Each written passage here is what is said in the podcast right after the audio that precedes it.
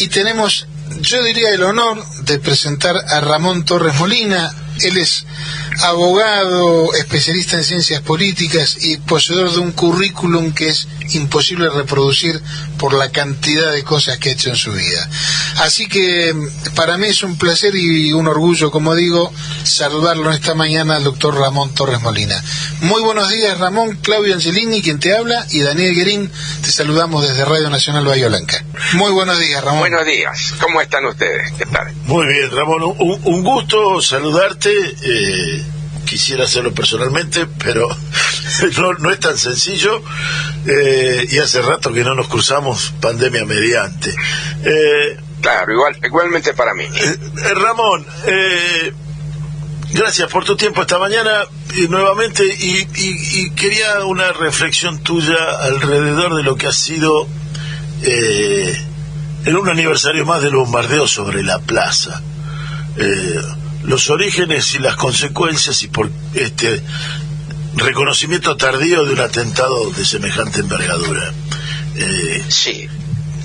¿Cómo? Eh, ¿Cómo no?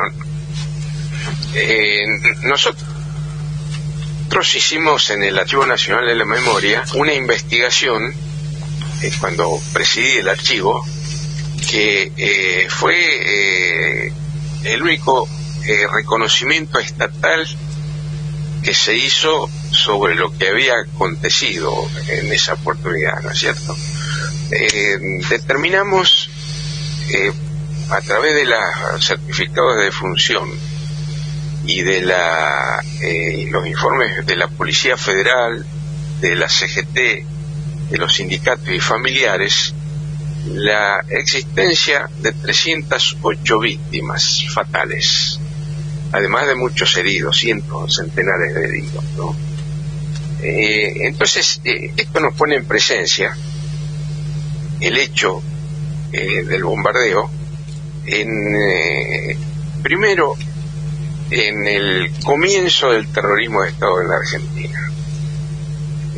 parte del Estado, en ese caso la aviación naval, y en los momentos finales del bombardeo, parte de la Fuerza Aérea, eh, lanzaron bombas contra el pueblo. Eh, eh, entonces, ahí estamos en presencia de hechos terroristas del Estado, que cometen el mayor atentado terrorista que se produjo en nuestro país hasta este momento, en toda su historia. Y el segundo hecho, el segundo, el segundo elemento que se puede señalar es que es un hecho sin precedentes en la historia universal, porque se bombardearon ciudades en conflictos entre estados, se bombardearon ciudades, por ejemplo, durante la Guerra Civil Española, en Guernica, eh, por parte de la aviación alemana e italiana en un conflicto de guerra civil, pero nunca ocurrió un hecho de esta naturaleza donde no había un conflicto de guerra civil previo y se bombardea eh, en forma indiscriminada a la población civil. Eh, entonces, eh, esas son las características fundamentales. Pues hay otro otro elemento. Sí, a ver. No, para ponerlo en contexto, eh, el Archivo Nacional determina 308 víctimas fatales de aquel atentado. ¿En qué año fue esto que hace referencia? La, la, la, investigación que se llegó a las 308 víctimas. Exacto. Eh, la investigación se hizo eh, antes, más o menos, durante el 2007 al 2010, aproximadamente donde se publica un, eh, un libro bastante extenso sobre el bombardeo a Plaza de Mayo, ¿no? edición del Archivo Nacional de la Memoria. o sea, 55 años después de la, del atentado nos enteramos las víctimas. Eh, por lo menos se hace un relevamiento eh, muy generalizado de las víctimas, porque el archivo contaba con un número importante de investigadores y además acceso a documentación que no era fácil para los investigadores individuales o para los historiadores no oficiales, ¿no? Porque el archivo tenía acceso a todos los materiales, incluso los materiales secretos de las Fuerzas Armadas, ¿no? Entonces ahí se hizo esa, esa investigación. Y eso no quiere decir que las víctimas sean estrictamente ese número, porque se relevaron los, eh, los, registros civiles de Buenos Aires, los alrededores, de todas las ciudades que se pudo hacer en los alrededores, pero eh, pueden haber muerto como consecuencia de esas heridas un mes después y eso escapó al, análisis. Pero entonces partimos de la base que son como mínimo 308 personas muertas. Y estas y, la segunda pregunta, es decir, esto, esto porque parece que, bueno, se acuerdan ahora de esto, es decir, bueno, esto estuvo oculto hasta el 2010, no supimos cuántos cuántas víctimas fatales directas hubo del atentado y las indirectas no las sabemos. Es como para comenzar. Eh, hablaste de terrorismo de Estado, y el terrorismo de Estado lo ejerce el Estado. Eh, ¿Bajo qué circunstancias esto entraría como terrorismo de Estado? Porque se utilizan unos 35 eh, aviones de la aviación naval, en ese momento llamada Marina de Guerra, ahora antes y ahora Armada de la República Argentina, antes de que se llamara Marina de Guerra, eh, eh, todos eh, provenientes de la de Punta de Indio, de la base de Punta de Indio, y ahí hay una parte del Estado. También se utiliza el, batallón de infantería de Marina con asiento en Dársena Norte, que opera sobre la Casa Rosada, defendida por los granaderos. Entonces ahí hay parte del Estado que se utiliza eh, contra la población civil, lo que va definiendo eh, el terrorismo contra la población civil y del Estado, porque interviene eh, fragmentos del Estado. La, la Fuerza Aérea eh, participa institucionalmente como Fuerza Aérea.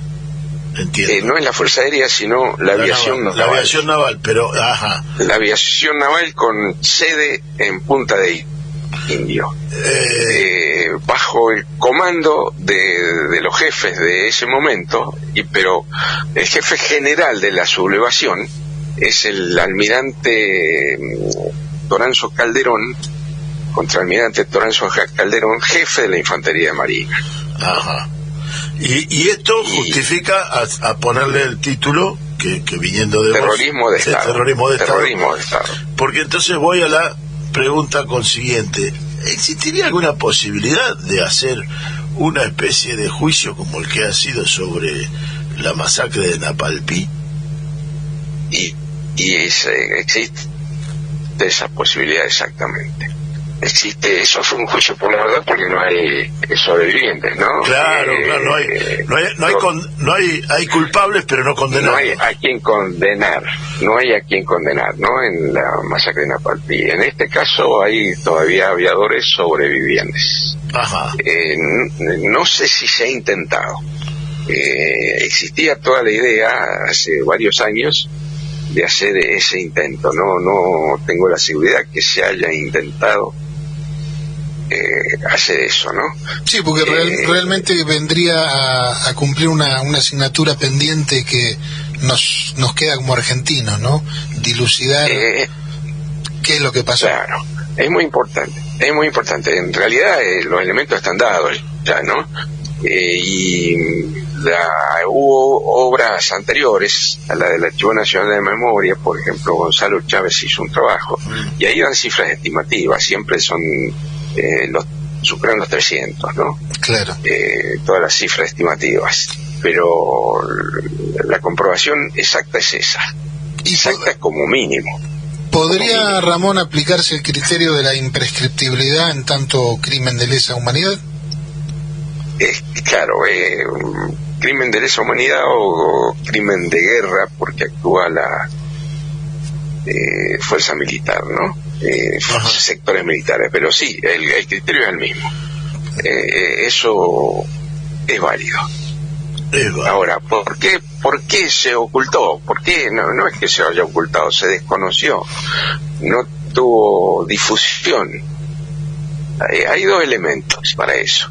El primer elemento es que eh, producido el atentado que tenía por objetivo matar a Perón y, e, e intimidar a la población, porque a Perón no lo matan en el, primer bombardeo y saben que está vivo, y continúan desde las 12.40 como hasta las 6 de la tarde en sucesivas pasadas que hace la aviación naval y después 10 aviones de la Fuerza Aérea que se unen a este levantamiento.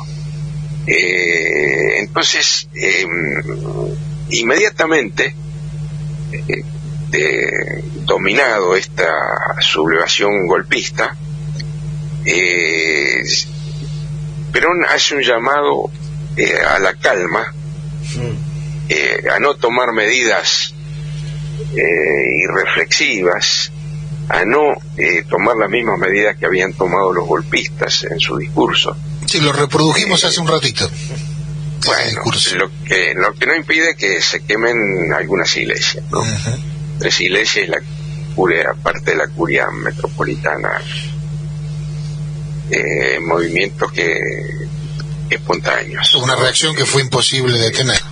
Eh, imposible de detener, que interviene después enseguida la Policía Federal tratando de detener y la Policía Federal en los informes previos dicen elementos comunistas, cosa que no tiene nada que ver con la, con la realidad, ¿no? Pero el, el esquema que siempre existió y seguramente existiría en la actualidad si hubiese hechos de esta naturaleza. Quizá ya no, porque no hay, no estamos en la época de la Guerra Fría.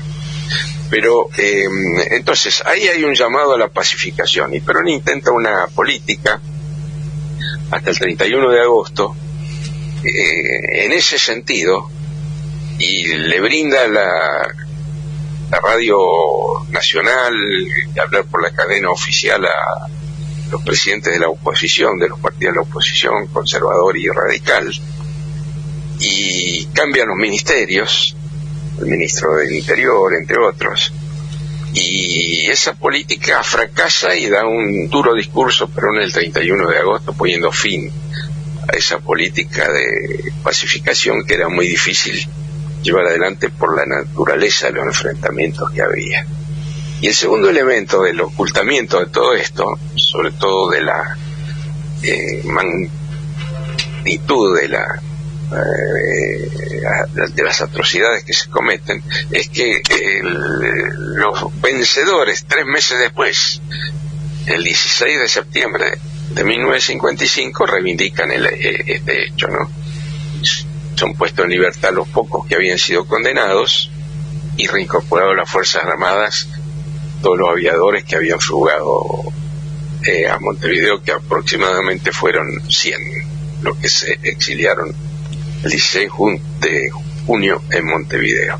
Entonces eso hizo que, se ocultara eh, el hecho, ¿no? Que no se conociese, que no se conociese la magnitud, que durante muchos años permaneciese ignorado.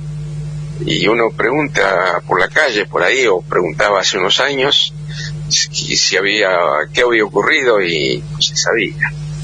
Entonces, a partir de la investigación, eh, decisión que llevó muy adelante eh, Eduardo Luis Dualde, que era el secretario de Derechos Humanos de la Nación en ese momento, eh, se promovió eh, la creación de un monumento que está hecho en los alrededores de la Casa Rosada.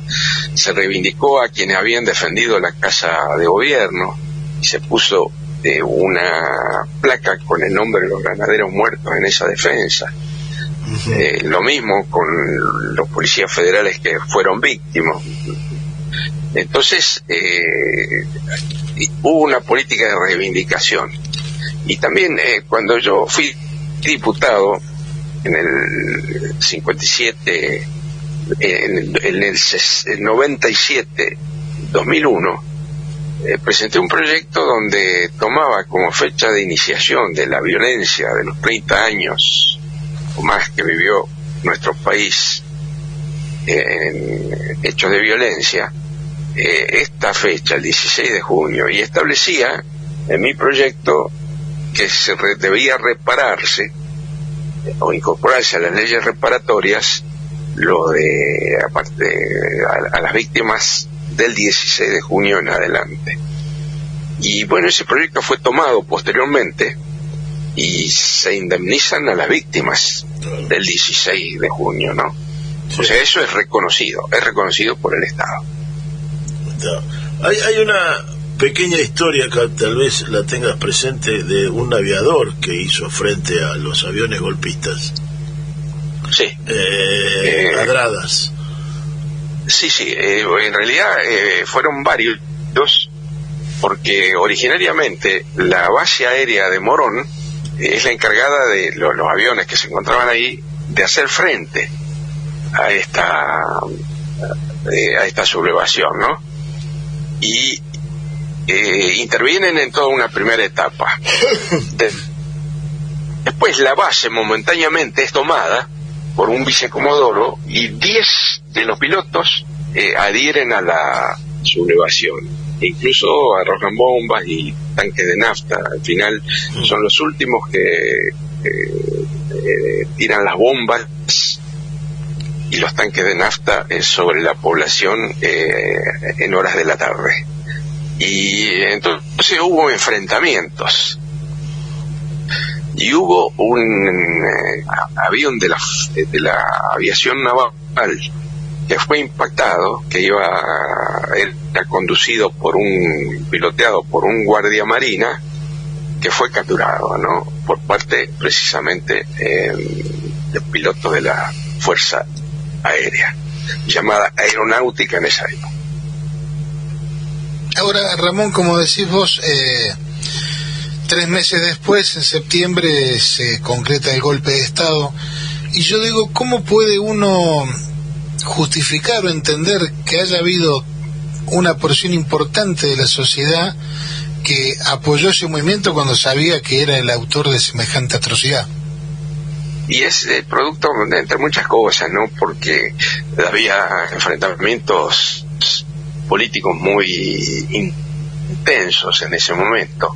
Estaba el conflicto del gobierno con la iglesia, eh, muy bien utilizado por la, por, por la oposición y mal manejado por el gobierno.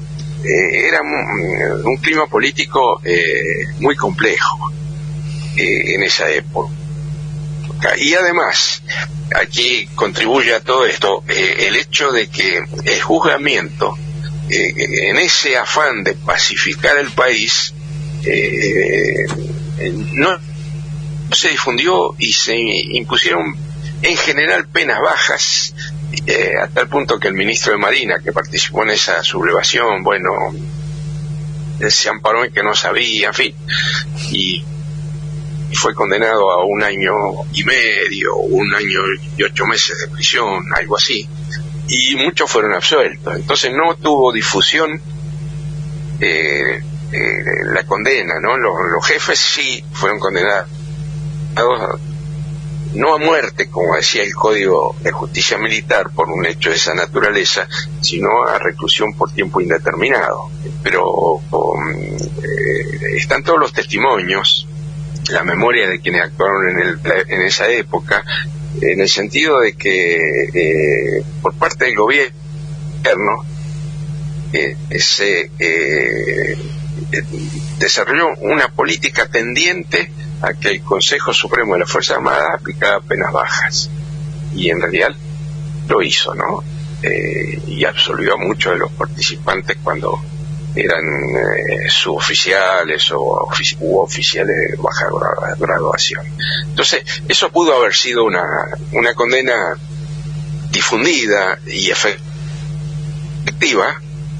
eh, hubiese demostrado eh, a la población que no vivió los acontecimientos, que estaba lejos, que no estaba en Buenos Aires, interior del país, hubiese puesto eh, al descubierto eh, la barbarie que se había cometido.